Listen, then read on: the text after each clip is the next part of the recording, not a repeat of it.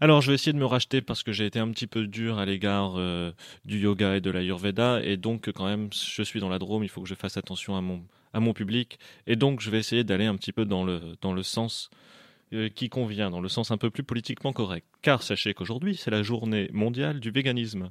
En plus d'être la journée des morts, c'est la journée des animaux qui ne seront pas morts. Je ne sais pas si vous vous rappelez, mais la dernière fois, lors de ma première chronique, j'avais dit que je ne parlerais pas de ce chasseur qui s'était fait tuer euh, alors qu'il descendait en VTT dans les bois comme je voulais pas vous en parler, j'ai quand même creusé un petit peu, histoire de si un jour on me libérait un petit peu de temps d'antenne pour une émission pendant un jour férié.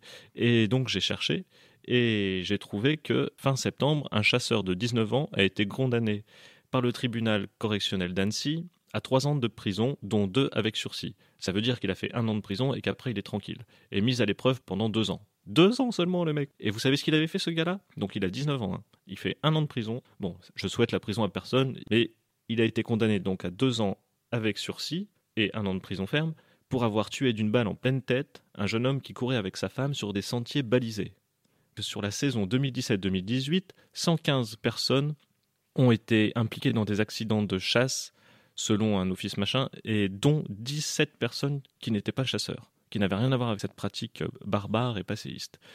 Parmi ces accidents, 13 ont été mortels. Il y a eu 13 morts dans la saison 2017-2018 de la chasse, dont 3 qui concernaient des personnes qui n'étaient pas chasseurs. Donc quand on dit que c'est dangereux de se promener en forêt, c'est vrai, la chasse c'est dangereux.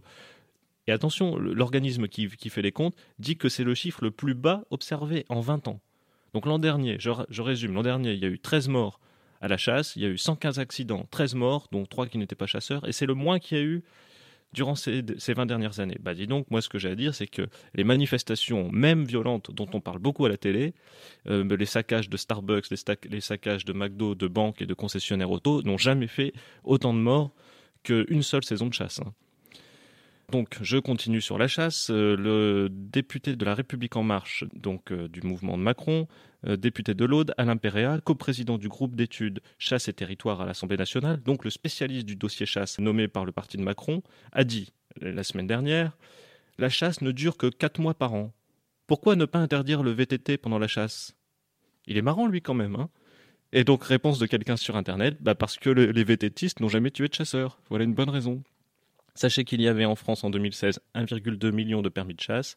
Sachez aussi que Macron a divisé par deux le prix du permis de chasse dès qu'il est arrivé au pouvoir, le baissant à 200 euros.